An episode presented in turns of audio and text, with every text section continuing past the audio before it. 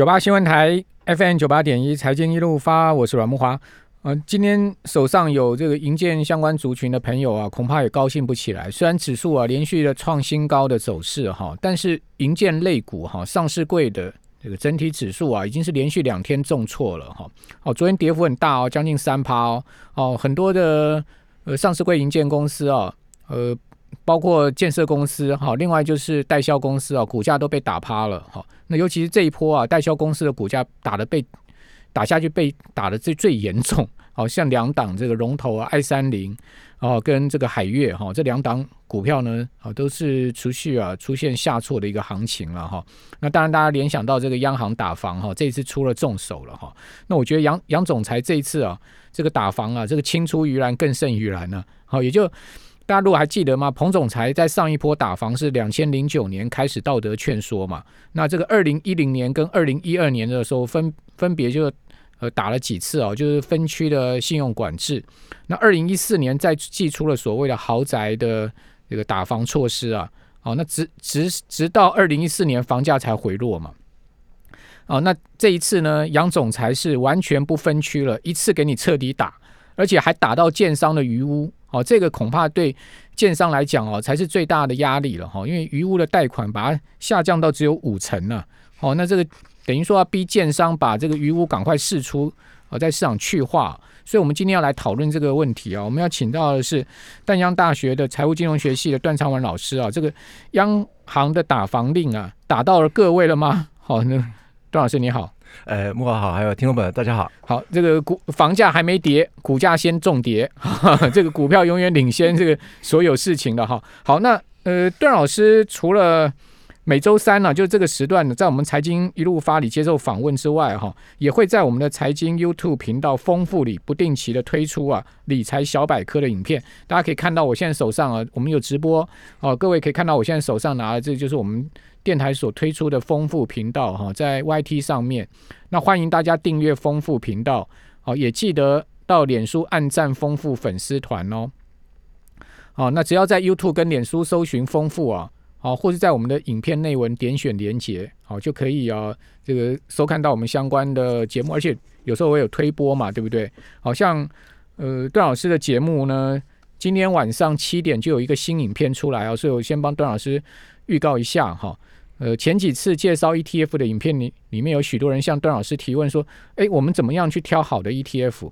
那所以这支影片呢，段老师会带大家从认识好的指数谈起哦。好，这是今天晚上七点钟会正式上架哈。那这个很重要哦，所以今天晚上七点准时在丰富频道首播。好，欢迎大家按赞、订阅、加分享。好，那我个人的，像我们今天晚上访谈段老师的财经一路发，我们也会。呃，放在丰富频道上面，好，你要打财经一路发，好，你就可以看到我们的这个直播画面，好，那你上 Podcast 的呃打财经一路发，你可以听到我们的这个节目的录音存档，好，这个每天都会存在上面哦，随选重听哦，所以现在很方便。好，那段老师，呃，今天晚上我们这个 ETF 所谓。认识好指数要我们要谈什么？我们简单就是介绍一下，大概呃全球几个知名的指数啊。那指数里面还分了几种了哈。那你是要怎么样子去挑完指数以后再来挑 ETF 这样？对哦，因为 ETF 是追指数嘛，所以我们就先来啊，让各位先了解一下如何先选到正确的指数。再来选正确的 ETF，这样好。那当然，这个就是追本溯源，对不对？对对对。啊，如果说你都指数不认识，你选 ETF。因为我们都知道 ETF 很多是 follow 到指数的，是因为呃，绝对是的，因为 ETF 因为它是指数型商品嘛。对。那如果你看到的是 呃，比方说它是追的呃不是指数的那个 ETF，基本上我们都可以把它定义成 ETP 的，因为香港它已经把它啊命名不是 ETF 了，是命名为 ETP，那个 P 是 Prada，也就是呃指呃交易所商交易的商品了，而不是我们一直啊，比方说变种。ETF，我们也把它，我们也把它命名为 ETF，这个就不对了啊，因为 F 基本上就是基金了啊，指数型基金啊，所以如果说像呃有很多的国家，它已经把它定定义为啊，比方说我们台湾也有，比方说 ETN 或者是呃 ET。其他的商品。那这些商品如果零零总总加总起来的话，那到底是要叫什么？那叫 ETP 吧？香港挂牌的全部都叫 ETP 哎、好，那其实前面的一个一就是 exchange 了，对对哦就是所谓的交易所的意思了。对不管 ETN 或是 ETF，好、ETP，他们就是挂牌在这个交易所上的商品，对不对对？对，没错。哦，那它就是在这上面进行交易哈、那这跟我们一般你透过银行啊，或是直接到投信公司去买基金不一样。哦对那那个基金他们本身没有挂牌的价格哈、每天让你在交易时段里面去交易它。所以听众朋友把这两种商呃大大方向先把它区隔好。那今天晚上七点的话，我我也很有兴趣哦，我等一下也准时来收看段老师讲的这一 这一个呃呃，叫你怎么样去认识指数，好、什么是好指数？那也欢迎我们的听众朋友、我们的观众朋友，大家准时收看哈，七点的时候。好，那呃，央行打房到底打到了各位吗？我们已经有卡兹在我们留言板上留言说，这个银建股都已经被杀到建股了啊！你到底是哪一档银建股啊？好、这个。也不知道你方不方便告诉我们啊？不过我个人是抱以同情之心了哈。这个你是被我们央行那个打到的一群人哈。那当然，我们常讲房价没有那么快动，好，但是股价它会领先反应，是，对不对？所以我想先被打到的应该是手上有这些银建股票的人吧？绝对是的，所以呃，我们常看到哈，许多国家也有打房的一些政策了哈，但是很多人认为说打房就是因为低利率或者是资金泛滥，这个房价一定涨，所以政府就要打嘛。那最近的资金真的是有点泛滥了，但是您想想看嘛，如果说呃股市这边钱满了。那要满到什么地方去呢？那当然就满到其他的资产啊，资产类别去哈。其实我们来看一下啊，对比另外两个国家，嗯，我想木华应该非常清楚啊，日本跟美国对，啊，日本跟美国跟台湾哪一个房价涨得比我们还要还要多？还是美？国啊，对啊，那日本是不是房价也是停滞不动？它日本大概东京有缓步上涨，涨幅不大，慢慢涨，它的涨幅非常的温和。可是美国这一波这个呃房位呃这个房价中位数涨了很多哎、对，但是这两个国家加上我们台湾的话，基本上这一次类似 Q E 啊，哦，那个 M M two 啊，都是爆发性的成长啊，尤其是国四十美国啊、趴四十趴的增长率啊，所以说，大家想想看啊，其实日本也不遑多让啊。比方说，美国也 有一些官员在骂日本啊，也有一些，比方说像啊交易员在骂日本的央行，其实他都在印钞票啊，然后在印钞票，日本央行就日银印钞票是印最多了，对。但是问题是，他印钞票的结果，它也是它的利率。可能比我们还要低个几十倍，诶，百分之零点零多少？嗯 所以，如果这种这种低利率的存在的日本的话，呃，你看它的房价有没有有没有涨，有没有涨翻天？哎，似乎好像也没有。这两个国家似乎我们可以来做对比的情况啊。就是说日本印钞也印很多，哦对日银其实是、呃、黑田东彦是从二零一三年就开始这个扩张日本央行的资产负债表。我我看到最新的数据啊，很夸张哦，日银现在目前的资产负债表高达六百兆日元哦，六百兆哎、所以吓死人！六百兆是日元对美元是呃，现在目前是一百多嘛。对对，我们算一百整的话，是等于说是六兆美金。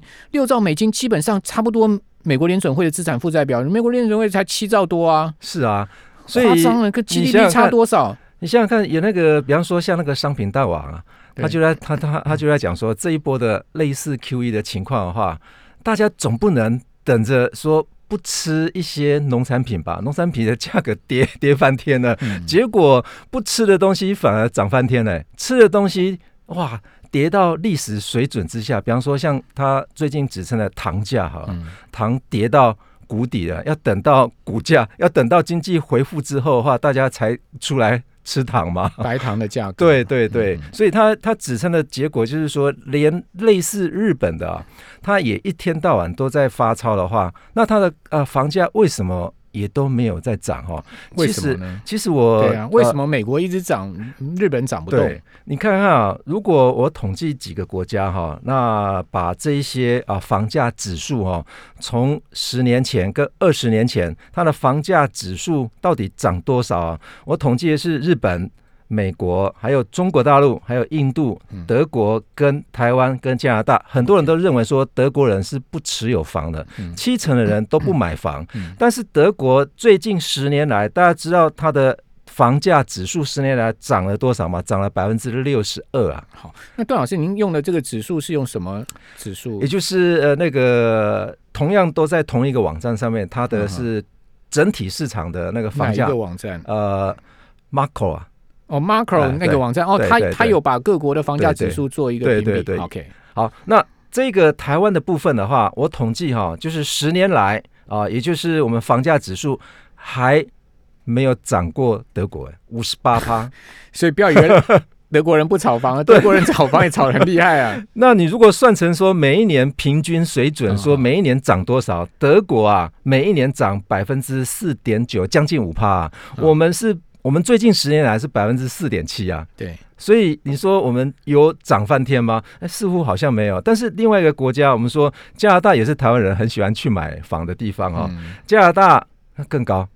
因为加拿大是我们可以知道的，就是有我们台湾人很多人都跑到加拿大，大陆也很多，对对对对，温哥华。那这一波啊，十年来哦，加拿大啊，它的指数哦，也就是房价指数哦，它总共涨了百分之七十点三，嗯嗯，哦，所以换算成每一年啊，百分之五点五啊，复合成长，对，这超过台湾，对对，也也超过台湾的。那我们看印度就好了，印度这一波啊，哇！更厉害啊！它总共涨了百分之两百零一，哦，那每一年大概就十一趴。对，这个将近银行的那个那个银行行员的那个定存啊，十三趴哦，那当然比逼近那十十八趴还有一段距离啊。但是如果说大家觉得说日本有没有在涨哈？日本有两个指数，大家应该知道，就是日本全国房价的指数跟东京的指数哈。哦，这应该有很大差别。对，那没有，十年来哦，十年来全国日本的大概就是百分之一点二。八。每一年每年的哈，对，那东京呢是百分之一点二三，哦，那也差不多，对，差不多。但是全全国涨得比东京还要来得多。但是如果说要二十年的，嗯，二十年的话哈，全日本的每一年成长率是负的。一点二三，嗯，哇，二十年。通缩，对。那东京的话是百分之零点零五是正的，OK，也是。东京还算保持一点，对，就是说水平线啊，哈，微幅的大概有上上扬这个一两度左右。好，那至于说美国跟中国大陆情况应该更恐怖哈，我们这边先休息一下，等一下回到节目现场。九八新闻台 FM 九八点一财经一路发，我是阮木华。这次央行的四大打房重手哈，第一个是。公司法人户第一户啊，房贷限购六成哦，第二户以上限购五成哦，而且都没有宽限期哦。第二个呢，自然人第三户以上限购六成哦，没有宽限期，就是说你从贷款的第一个月你就要本利摊还了，这个叫做没有限宽限期哈。那高价住宅贷款维持目前的六成的贷款成数，也没有宽也没有宽限期。好，第三个买地的部分，这个当然就针对草地的这个。呃，一些特定的投资客啦，等等了哈，限购限贷六成六成五，好，而且要保留一成的动工款哦，就百分之十一的呃百分之十的这个钱要卡在银行里面，不能给你哦。为什么？因为他要等你看到动工了，好，就是这是针对建商的，好，你不要给我去囤地就对了，不然你这个十趴的钱我都给你卡住就对了。好，另外呢，第四，余屋贷款限购五成，好，这个就是针对一些余屋。多的建商哦，给你压力哦，所以基本上段老师也刚比了嘛，台湾平均每一年涨幅四趴多嘛，对，哎，感觉起来好像也没有像是印度啊哈，或者说我们刚刚讲连德国我们的涨幅都输嘛，更不要讲加拿大。那央行干嘛打房呢？好，这个等一下请教段老师。是。那至于说大陆跟美国的涨幅如何呢？大陆跟美国的部分的话，我们看一下，大家都以为说大陆啊，它是涨的涨翻天了，但是它也有做一些调控哦。大陆的资料只有十年，但是大陆啊，最近十年来啊，它的总涨幅，也就是指数的涨幅的话啊，来到百分之七十三点四三，但是平均每一年的成长率大概就百分之五点六，嗯，大概就跟加拿大一样。OK，跟加拿大一模一样。那如果美国部分的话，哈，美国的话最近十年来，哈，它的总涨幅，也就是十年来的成长率，大概百分之六十一啦。哦，那也就是买一栋房子之后的话，诶，一百万的可能会生出六十一万出来，哈。那另外的，就是我们用一年一年成长率去换算的话，大概一年百分之四点八九。那比台湾高啊。嗯，哦，所以呃，如果往前面推推二十年的话，那二十年来美国是涨一倍，也就是换算成二十年来每年的成长率的话，大概就是百分之三点七左右。嗯那这些东西的话，基本上我们会认为是说，呃，美国跟日本来比的话，美国货币供给量是不是有超过？嗯哦，而且是不是因为货币来推升这一些房价哈、其实有一个论点了哈、大家不妨看一下哈、日本的人口数是在增加还是减少？减少应该是在减少。全国在减少，对，全国是在减少。我统计一下，大概是日本的人口数啊，哈，呃，大概是二十年来减了六十四万人而已哦，没有很多。但是最近十呃，就是呃，最近十年来哈、就是跌了大概二十年来，它有它有一个二十年，因为对它我知道日本大概是一九八四年开始出现人口倒退嘛，对对对，但是如果说以十年来看的话，是减了一百总总人口数是减了一百四十万人左右而已因为。它现在大概一年都二三十万人，对，，但是如果说以美国来看的话，大家觉得说美国人口数增加多少？哦，嗯。这个是有点恐怖啊，增加两个台湾呢、二十年来增加两个台湾、啊，移民啊，对，但是问题是，你看一下它的增加增加的人口数的话，是二十年来啊是四千六百一十六万。如果增加两个台湾的话，是不是它的房屋需要增加两个台湾的数量？一定要对，一定要。所以是不是因为人口的因素而导致于啊、这一些货币啊呃不会去冲击到啊、就是不是影响这个房价最主要的因素之一啊？哦、就是比方说，大家都认为说啊，货币太多，基本上你看这次央行打房的话，有谁有钱的人他会去买房子？我猜大概五成以上的人都用现金啊。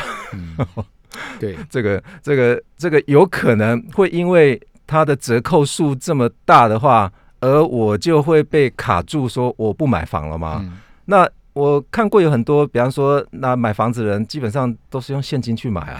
哦，因为现在房现在股票已经这么这么高了，有谁会去呃这个还要去 care 说哦我五成还是六成还是所谓的宽限期？嗯嗯我们都建议说，大家去银行贷款的话，最好不要有宽限期，否则你后面呃会越来越糟糕。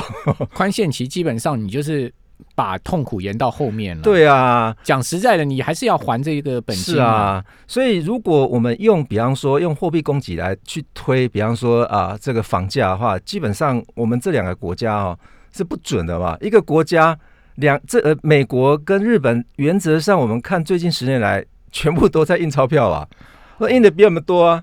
哦，那如果是说在印钞票，要为什么一个国家房价涨，一个国家房价竟然是停滞不动？好，那段老师，那既然是这样子，为什么央行要打房呢？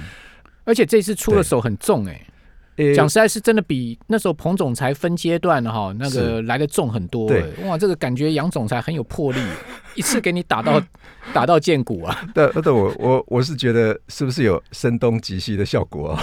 这个哦这个就不知道了。呃这个这个我感觉起来真的这次打的很重啊。但是很重不重的问题的话，我认为是有一个人一直在讲，他从二零一零年啊，他就发表一篇文章，他建议央行要用信用管制。这个人叫做张金二。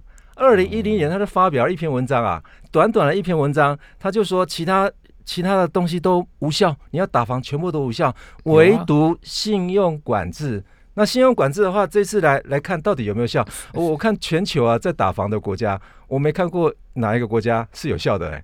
房价哪一个国家是在往下走的？其其实上一次打房经验是两千零九年的时候开始嘛，那一波也是因为。呃，二零零三年过后，SARS 过后，台湾房价开始在上涨，尤其是是双北嘛。。对，那彭总裁两千零九年的时候，不是就什么微服出巡到这个士林官邸那边说啊，一平三百万怎样怎样，彭总裁就开始道德劝说，好，道德劝说压不下去，然后就二零一零年、一二年分别就开始出手了嘛。是啊，二零一四年又定那个那个什么，呃，六千万以上的房子叫豪宅啦什么的，给给予几成房贷、六成房贷，类似对这种，就针对高价的房子进行这个管制、信用管制嘛。。但是我建议有一些人，大概有部分的人无房的人，可能会认为说，哎、这次打房好了，很很好，可能一千万的房子会变啊、这个八百万或者是变七百万哈、不太可能，这不大可能。为什么？大家想想看哦，如果你去跟银行去贷款，